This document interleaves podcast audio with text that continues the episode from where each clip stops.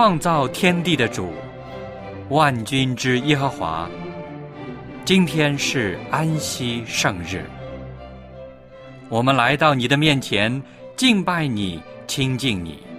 愿你与我们同在，悦纳我们的敬拜。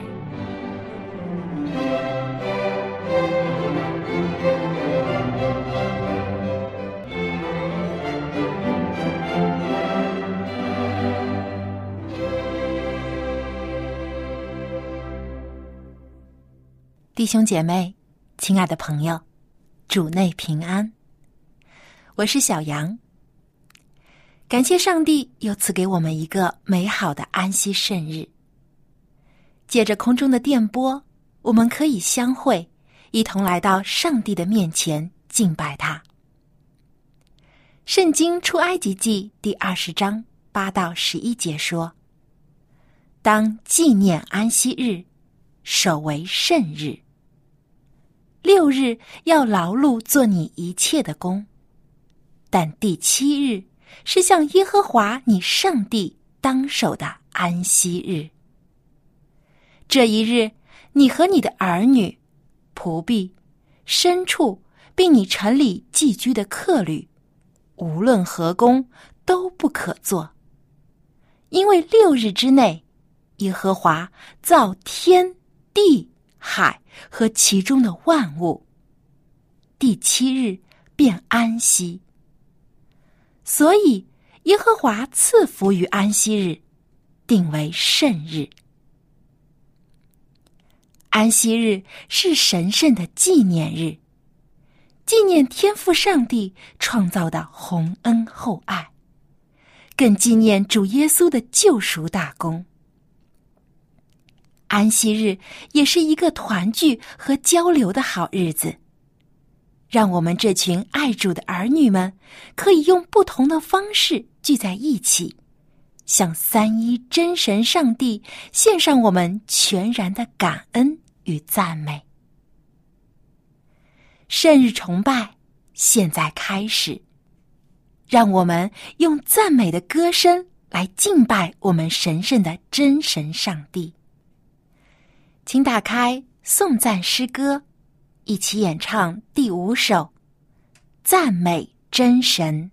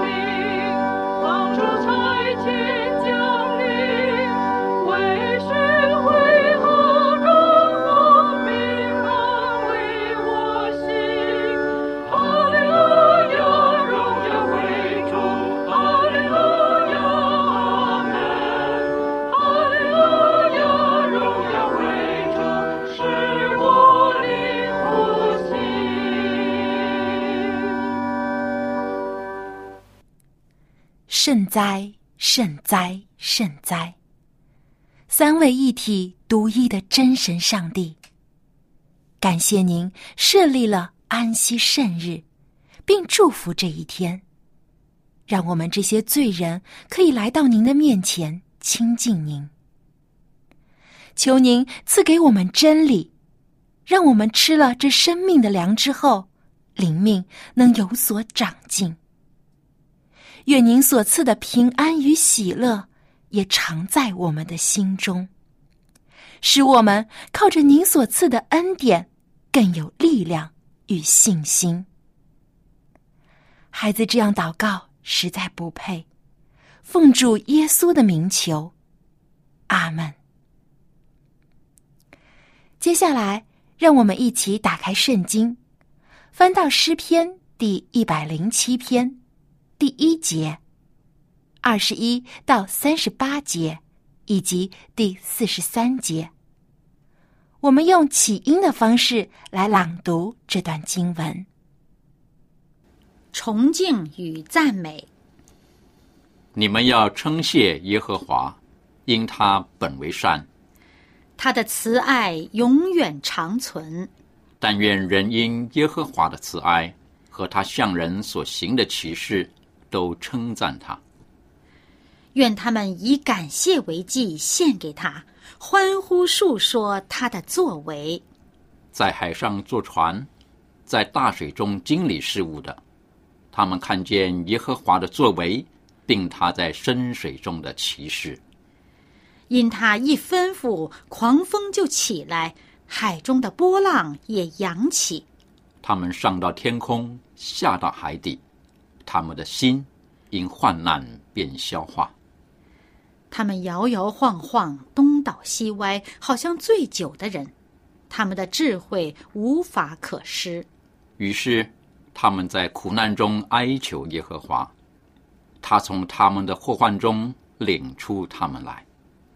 他使狂风止息，波浪就平静。风息浪静，他们便欢喜。他就引他们到所愿去的海口。但愿人因耶和华的慈爱和他向人所行的奇事，都称赞他。愿他们在明的会中尊崇他，在长老的位上赞美他。他使江河变为旷野，叫水泉变为干渴之地，使肥地变为碱地，这都因其间居民的罪恶。他使旷野变为水潭，叫旱地变为水泉。他使饥饿的人住在那里，好建造可住的城邑，又种田地、栽葡萄园，得享所出的土产。他又赐福给他们，叫他们生养众多，也不叫他们的牲畜减少。凡有智慧的，必在这些事上留心，也必思想耶和华的慈爱。今天为大家正道的是望潮牧师，正道的题目是“何为善”。古代东汉时期文人许慎的著作《说文》一书当中说道：“善，吉也。”就是说。善就是吉祥、美好的意思。我们现在又将善来形容人心底行为品格的美好。那么，圣经中又是如何解释善的呢？到底怎样的品格才算是善呢？让我们将以下的时间交给望潮牧师。各位朋友，各位弟兄姐妹。你们好，在今天这个世界，很多人都想探讨一个问题：究竟人之初是性本善呢，还是性本恶？我们知道，几千年来，许多古代的哲学家、教学家、思想家都在探索这个问题，而发表他们的看法。远的我们不讲，我们就讲自己中国的儒家、孔子、孟子，他们就提倡人之初，性本善。在很久以前读诗书的，所谓学《三字经》，第一句就“人之初，性本善”。但是有一位比孟子要晚六七十年的一位荀子，他是战国时期的一个曹国人，他却提倡“人之初，性本恶”。当然，到底。性本善呢，还是性本恶呢？这就成了大家议论不休的问题，也成为可以说是伦理道德的一个中心探讨的问题。当然，在这个性充斥着这个现今世界的时候，我必须要讲，这里讲的这个性 （sex） 不是，是指着人的本性。人的性格和性情，那么到底人的本性是善还是恶呢？我们谢谢主，在这个基督教的圣经里面，给了我们一个很好的一个指示。米迦书第六章第八节，就这里讲到耶和华。你的上帝已经指示你何为善，所以今天我跟大家要讲的一个题目就是何为善？什么是善呢？这个米迦第六章第八节非常清楚的告诉我们说，就是要你行公义、好怜悯、存谦卑的心。与你的上帝同行，那么这就是上帝已经指示人的。我们先讲讲米迦先知，是在公元前七百多年的一位先知，他曾经在几个皇帝。在位的时候，一直是做先知。那么可以说，他在位的时候有两个王还比较可以，比较好，甚至于啊，一个是约坦，一个是西西加。但在亚哈斯的时候呢，当时的朝政很差劲。而且呢，社会的现象很腐败，所以先知呢，就是当时他尤其痛苦或者尤其斥责的是这些在宗教界里面的一些祭司和假先知，他们是贪财媚事，而当时的这个富豪呢，又是巧取豪夺，霸占。农民的土地，而朝中呢，这些当时的官吏呢，也是贿赂盛行，商人呢贪婪诈骗，以至于人跟人之间呢互不信任，家庭也解体。就在这样的时期，我们谢谢主，谢谢我们的上帝，他这里给了我们一个指示。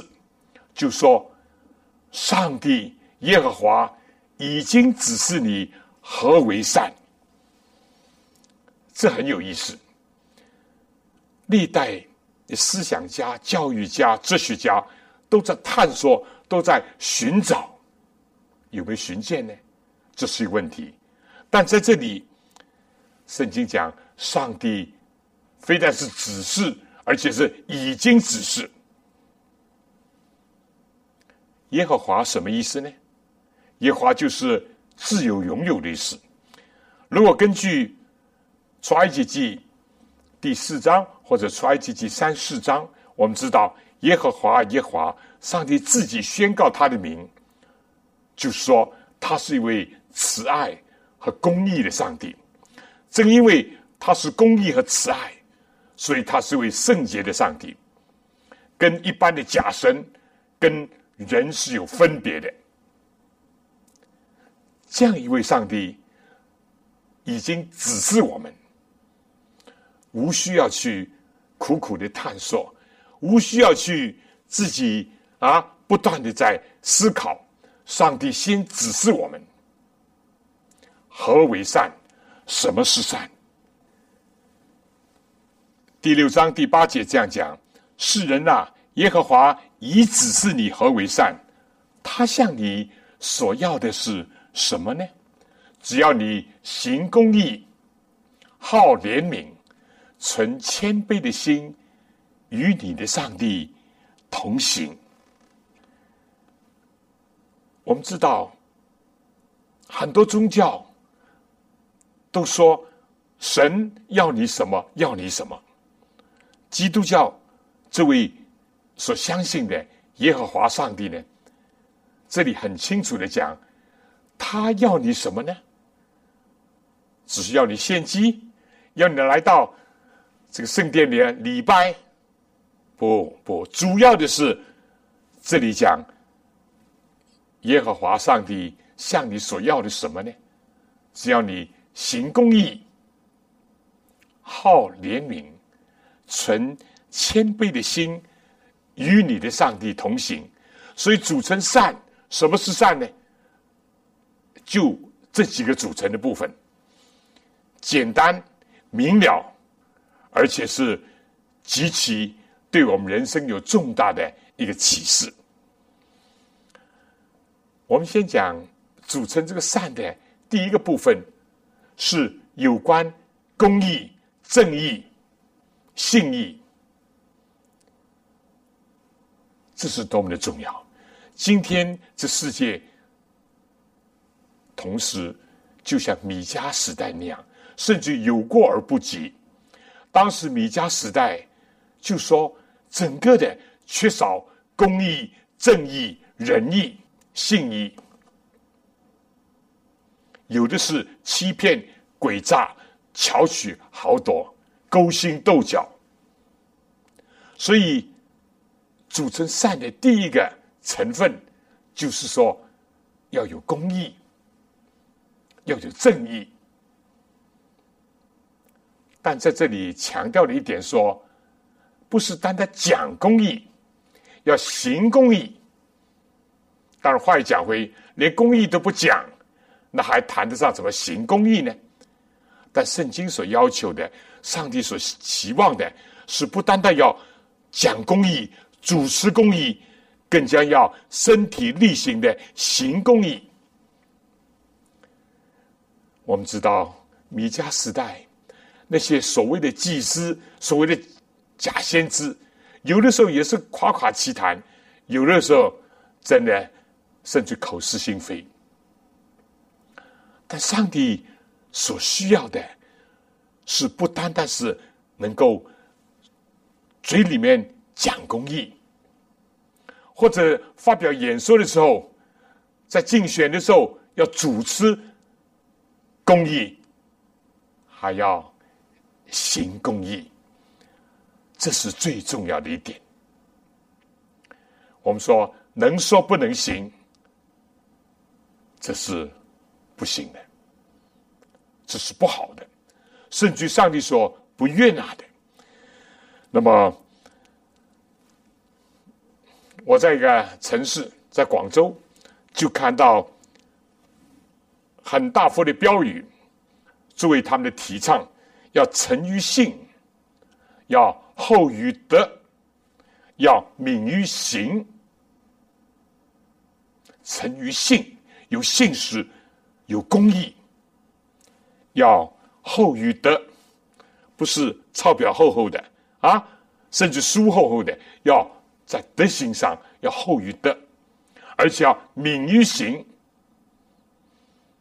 在讲的时候出口成章，甚至于啊，可以说讲的非常的流利动人，但是一来到做的时候呢，就非常的迟钝，非常的缓慢，甚至于不能有一种积极的态度。所以，行公义是非常的重要。这是上帝所要求的这个第一个要点。第二要点呢，组成善的第二个部分就是怜悯、同情、仁慈、爱。这又是当时的米迦的时代，公元前七百多年。在犹太国的一个迹象表明，社会上人跟人之间缺少同情、缺少关怀、缺少仁慈。相反的，暴力冲彻；相反的，是互相明争暗斗；相反的是巧取豪夺。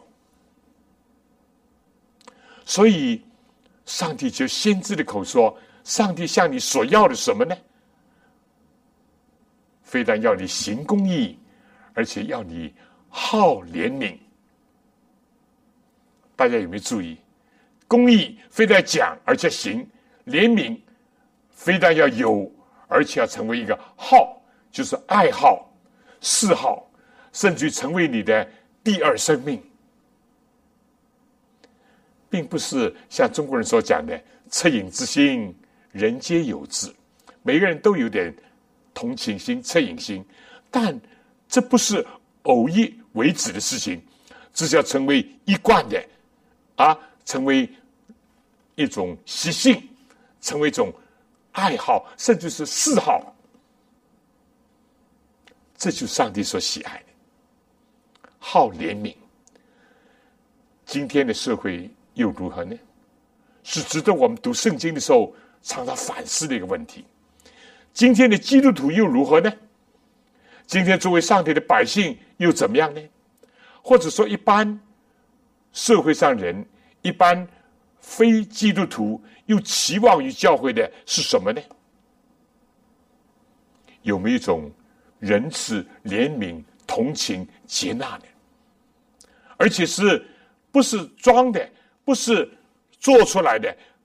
给人看的，或者是偶尔的有这样的一种表现，是一种惯常的，这是值得我们思考的问题。好怜悯，你的嗜好什么？你爱好什么？在我们的心灵里面有没有爱？今天有多少人发出这个悲哀的声音说？我需要爱。孩子说：“我需要的不是单单你带我到快餐店或者吃汉堡包，我需要的是父母的同在，需要的是你们的爱和关怀。”我想，今天甚至社会上也是如此，人多么需要一种关爱。特别来到一些孤独的老人，他们何等的需要家庭带给他们的温暖，儿女带给他们的关爱。所以，圣经里面就说要好怜悯，不论是在家庭、在社会、邻里之间，甚至整个的世界，在许多灾难的地区。也需要我们的同情、支持、关怀和爱，你说是吗？所以组成善的第二个部分就是好怜悯，然后来到第三部分呢，就是说要存谦卑的心，与你的上帝同行。基督教。到了新约的时期，是一个个人跟上帝之间的一个关系，所以一开始先知就说：“耶和华你的上帝已经指示你。”而来到这里呢，也强调说要存谦卑的心与你的上帝同行。我们跟上帝之间应当有一种个人的一个关系，有一种亲切的关系，有一种密切的一种感情，存谦卑的心与你的上帝同行。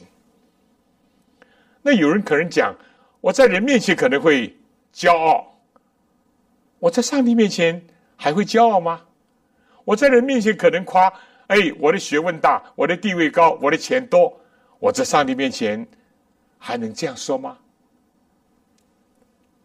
有意思的就说，如果我们单单讲公义，甚至行公义，但是如果我们的心底里面就说，为了要让大家都知道，你看我是一个多么的好人，如何？那我们就不能谦卑在上帝面前。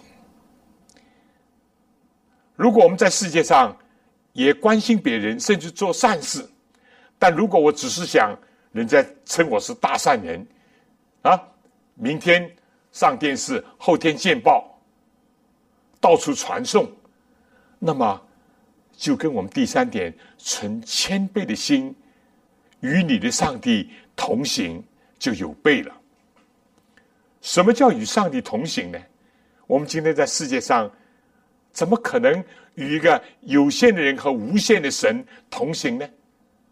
阿摩斯书也是小先知书第三章第三节说：“人若不同心，怎么能够同行呢？两个人如果不同心。”当然不会同行啊！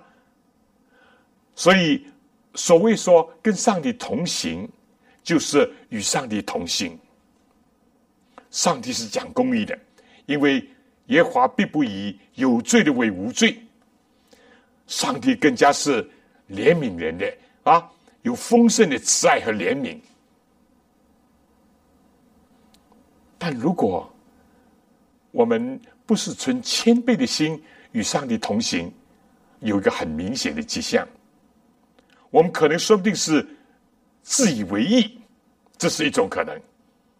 你们都错的，你们都不公义，就是我公义，自以为意。第二呢，就怎么样呢？甚至要抬高自己，要贬低别人，在怜悯上也是如此。你看，我多么有爱心。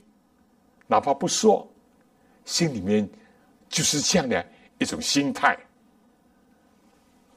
那跟上帝的本性还离得非常的远，所以要存谦卑的心与你的上帝同行。什么时候我们能够存着一个谦卑的心跟上帝同行的时候，我们越来越发现我们自己是多么的渺小，多么的不足，我们多么需要进步。多么需要不断的能够改善，我们就认识上帝的公义越来越多的时候，我们才会反照他的公义。我们只会向着上帝，发现他是一个慈爱的一个泉源的时候，我们才感觉到我们的池子、我们的江河是多么的浅薄，多么的缺乏，我们就会。不断的向前进，我们就不会贬低别人、踩低别人、抬高自己、欣赏自己。你说是吗？所以这是一个非常非常重要的一点。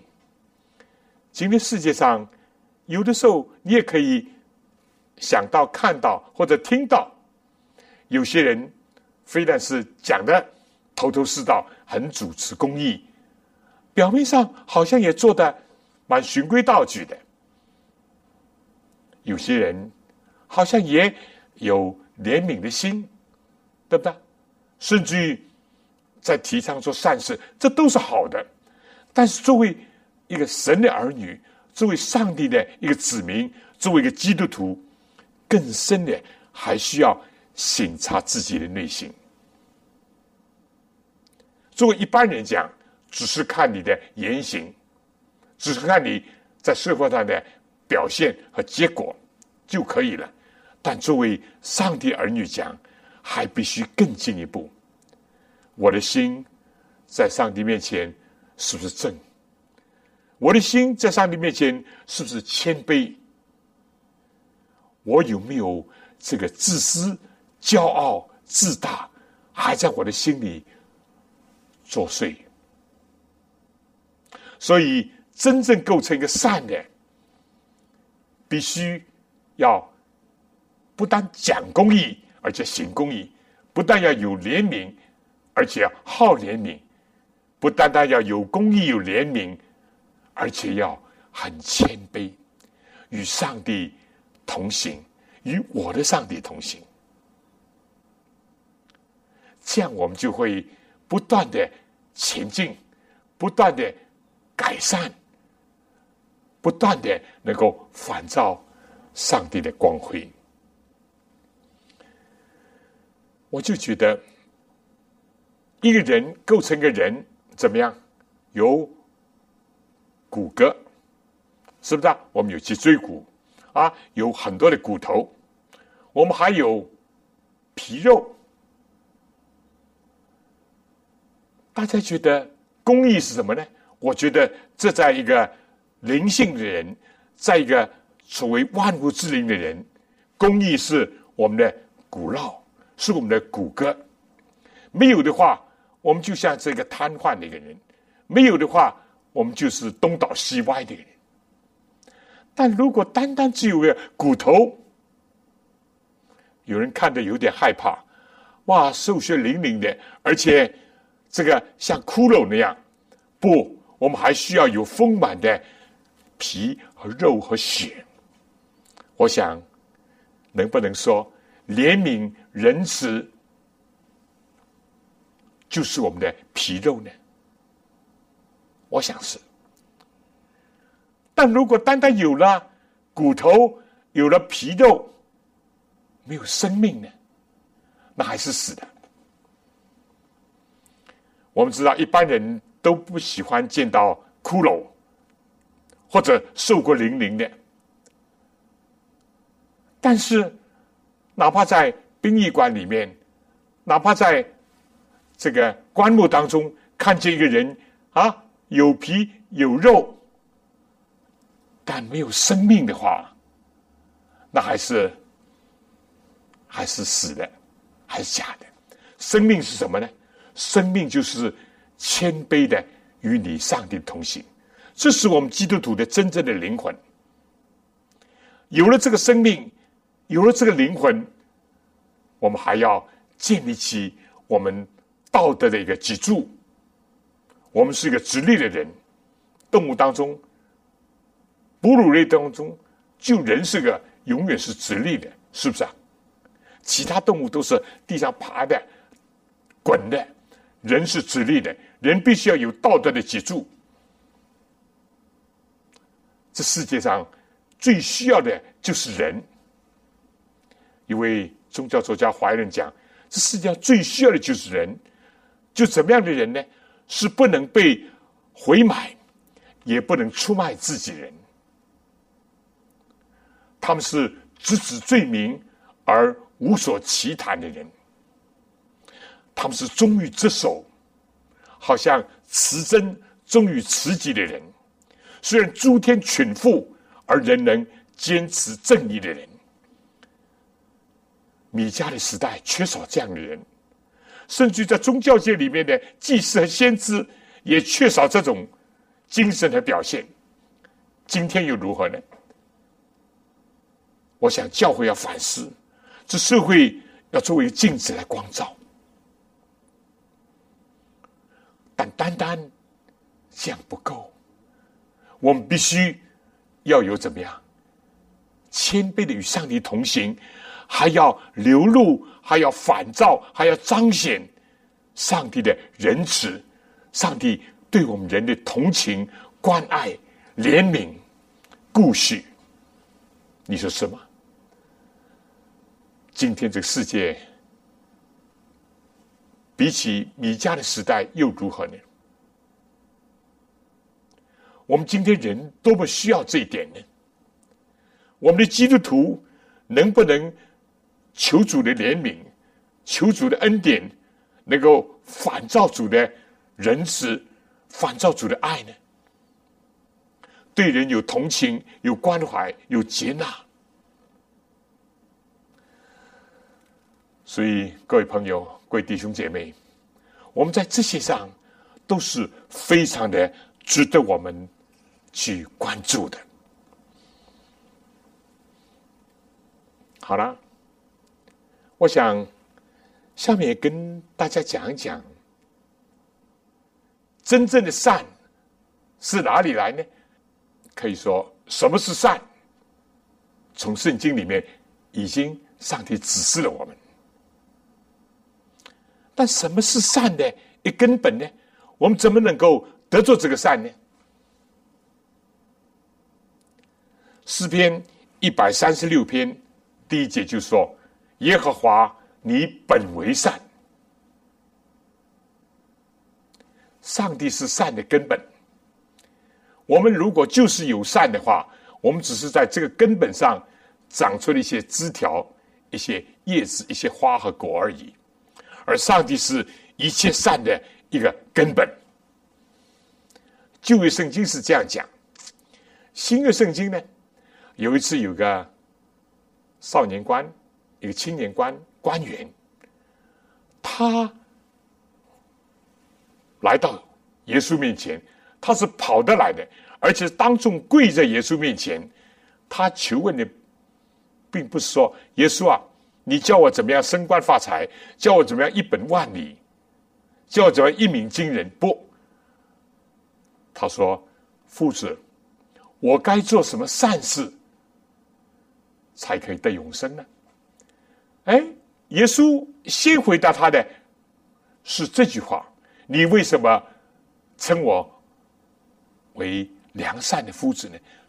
只有一位是善的。”就是上帝。耶稣希望这位慕道的，可能在我们当中有很多想寻求真理、像科目这个道，认识一点：我是上帝的化身，道成肉身。耶稣基督来到这世界上，要先让人知道。只有一位是上帝的，而他就是那一位，那个本体的真相。这是记载在马太福音十九章所讲到的。所以，我们今天除了知道什么是善，我们更加要知道善的本源在哪里。啊，如果我们不找到这本源，我们可能还是好了，知道善就是行公义、好怜悯、存谦卑的心与上帝同行。那么到处去寻觅，到处去探索吗？同样的，圣经也一样的，也给了我们指示：上帝，你本为善，本为善。耶稣基督两千年前来到世界上，道成肉身。他就是上帝的一个本体的真相，就是要阐发上帝的本性在我们人世之间。我们知道很遗憾的，我们读历史，古今中外历史，就发现，我自己认为就缺少几个方面。第一方面就是说，没有标准，没有标准。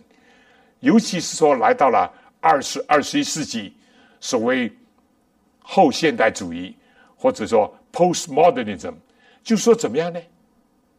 没有什么标准，什么没有什么真理，没有真理的，没有绝对真理，没有标准。你对我对，你好我好，这是一个极大的危险。但在有些地方呢？可能也有一些提出某些标准来，甚至于就用圣经的标准，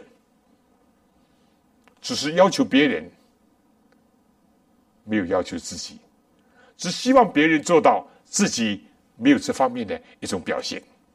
所以，这世界缺少的第二点就是榜样。有了标准，还有榜样，有没有榜样呢？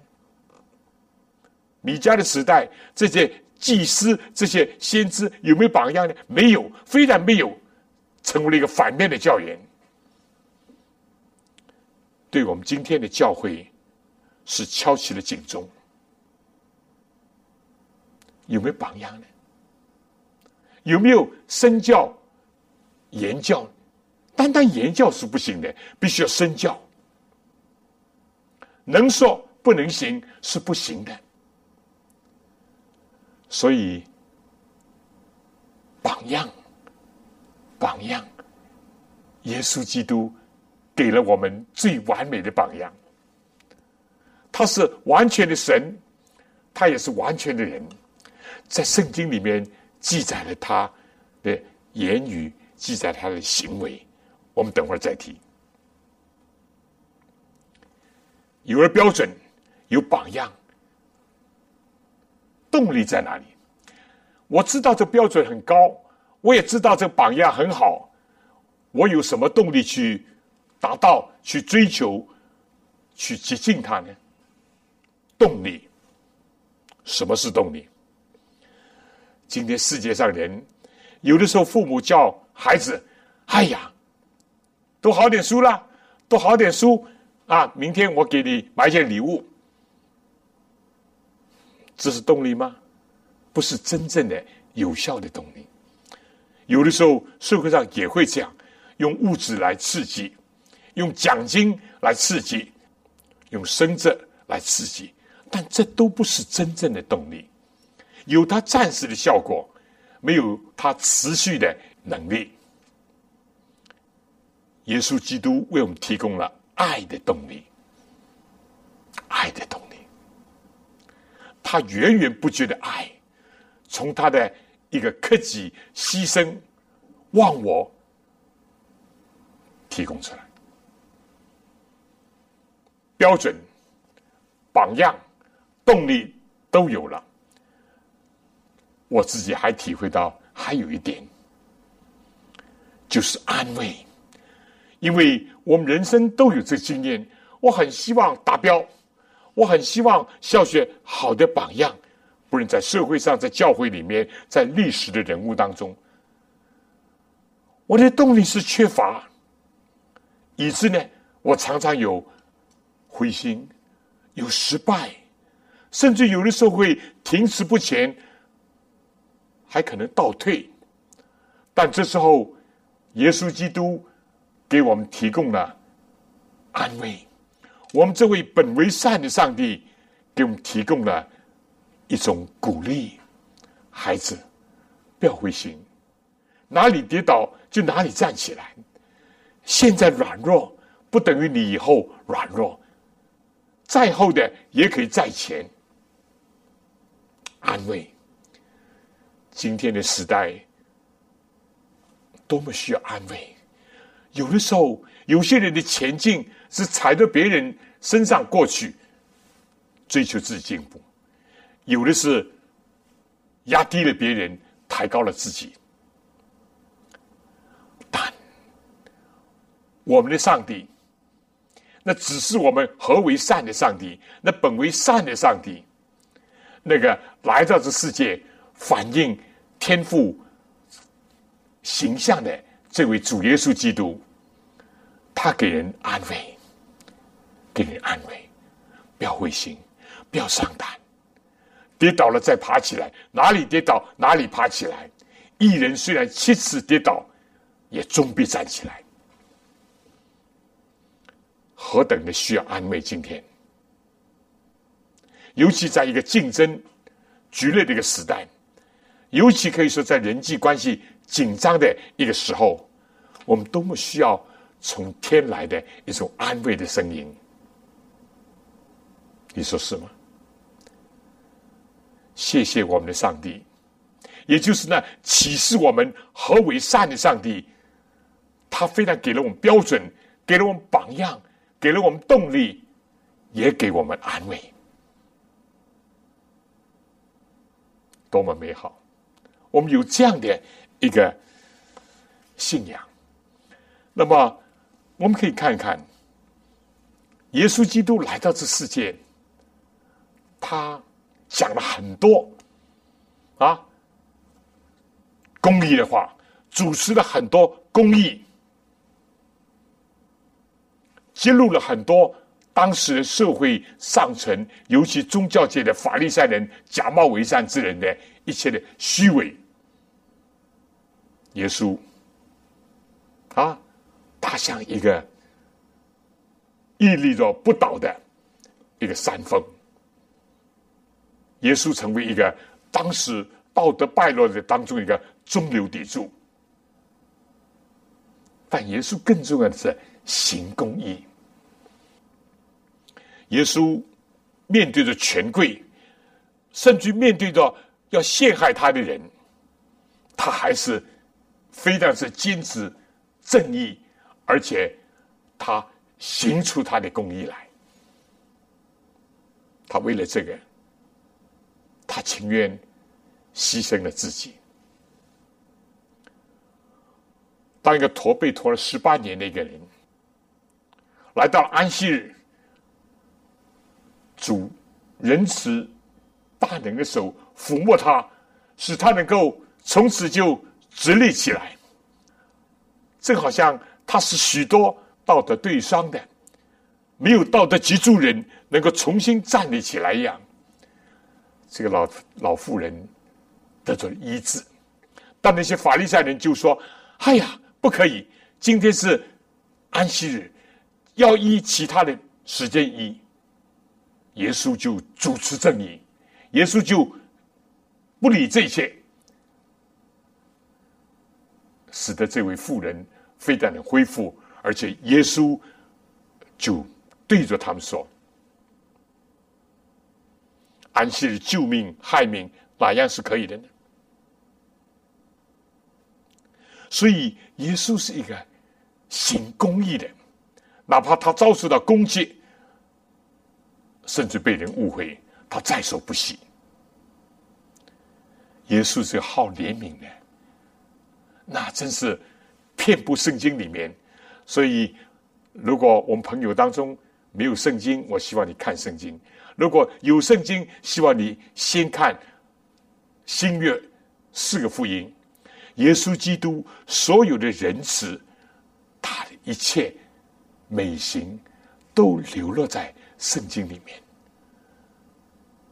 他是多么的仁慈，多么的体恤，多么的安慰人。被社会所歧视的，耶稣拯救他们；被罪所捆绑的，耶稣解救他们；被疾病所残害的，耶稣医治他们；那些孤独的，耶稣与他们同在；那些孩子被门徒说不要吵到我们的夫子。耶稣说：“让小孩到我这里来，因为天国正是这样的人。那些在当时社会被人看不起的税吏和娼妓，耶稣说，他们甚至比那些假冒为善的法利赛人还会先进天国。”耶稣说：“康健人用不着医生，有病的才用得着。我来不是要招义人，乃是招罪人。”耶稣基督就是这样的拥抱那些回家的浪子，耶稣就是接纳这些社会边缘的人物，甚至被人看扁、看低的人，向他们流露天父的慈爱。而耶稣基督自己呢，他更加是谦卑的与上帝同行。耶稣曾经讲：“凡是我所说的，都是我所听见的；凡是我所做的，都是我所看见的。”意思说，我听见天父怎么样讲，看见天父怎么做。我来到这世界，就是顺从，就是听天父的命令和吩咐。耶稣是这样的。一种谦卑，在上帝的面前。不然，在他幼年的时候，在他出来传道的时候，以至于在他的工作当中，甚至在最后他生命的严肃的时刻里面，圣经记载，他度过了这世界最黑暗的夜，就是最后在克西马尼园。平时耶稣都是。充满着喜乐。那天他说：“我心里忧伤，几乎要死。”他带着门徒到那惯常他们去退休祷告的地方——克西马尼园。我有幸有两次到以色列，我也去过那个克西马尼园。耶稣到了克西马尼园，把其他的门徒都留在门口，带了三个。是最近身的啊，跟他经常来往的彼得、雅各、约翰，吩咐他们，叫他们怎么样为他祷告。他说：“你们仅仅片时为我祷告。”但是很遗憾的，耶稣第一次祷告回来，看见他们睡着了，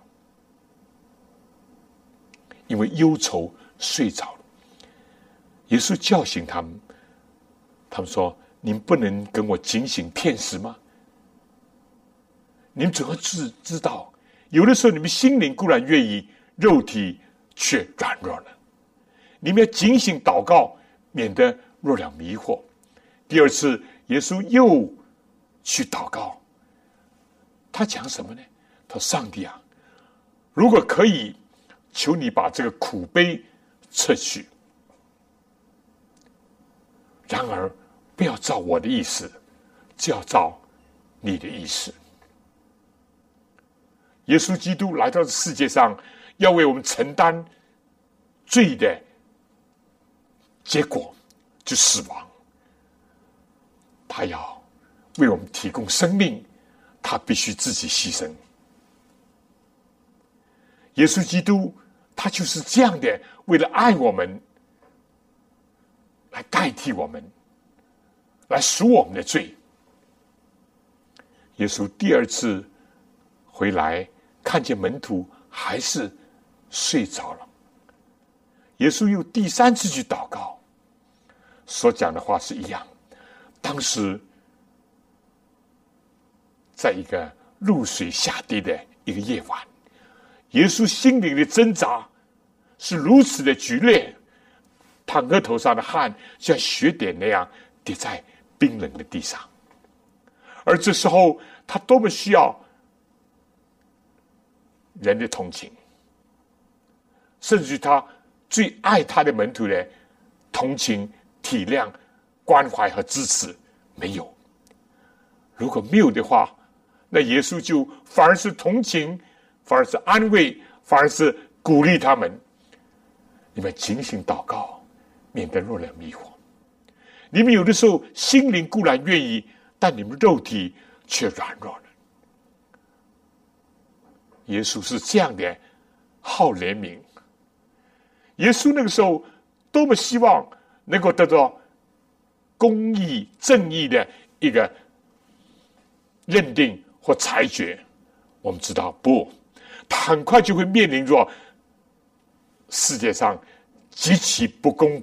平的审判，他是一个世界上唯一仅有的一个找不出有什么差错和罪来的一个人，但他将要被当时的所谓的罗马的法律判处死刑。尽管审判他人三次讲我查不出他有什么罪或者该死的罪，还是鞭打他，还是戏弄他。最后还是判他死刑，但耶稣就在这样的时候，他还是坚持着正义。但更重要的，耶稣可以脱身，耶稣可以只顾自己，但不，他非但是行公义，而且他主持公义。当那些大祭司有个仆人打耶稣一个耳刮的时候，耶稣就说：“我如果有错，你可以指出我的错来；我如果没有错，你为什么打我？”鸦雀无声。耶稣在审判厅出来的时候，看见那个刚刚三次否认他的彼得，甚至发咒起誓否认他的彼得，耶稣用着一个忧愁仁慈的眼光看着他的时候，使得这个一度软弱跌倒的彼得心就破碎。耶稣的爱缠裹了他，但耶稣。